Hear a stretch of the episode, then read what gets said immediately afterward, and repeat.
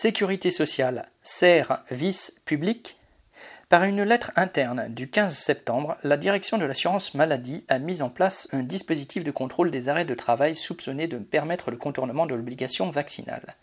Depuis la mi-septembre, les employeurs sont invités à signaler au service médical de l'assurance maladie un arrêt de travail supérieur ou égal à 15 jours concernant un salarié non vacciné.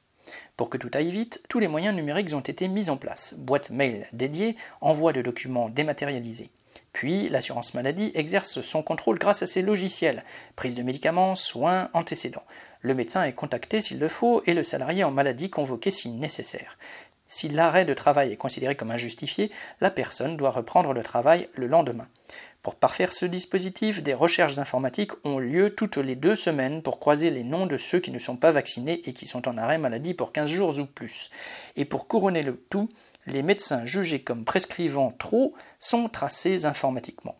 Ce mouchardage institutionnel, main dans la main avec les patrons et organisé de toute évidence au niveau ministériel, vient d'être dénoncé publiquement par la CGT des organismes sociaux et choque à juste titre de nombreux employés.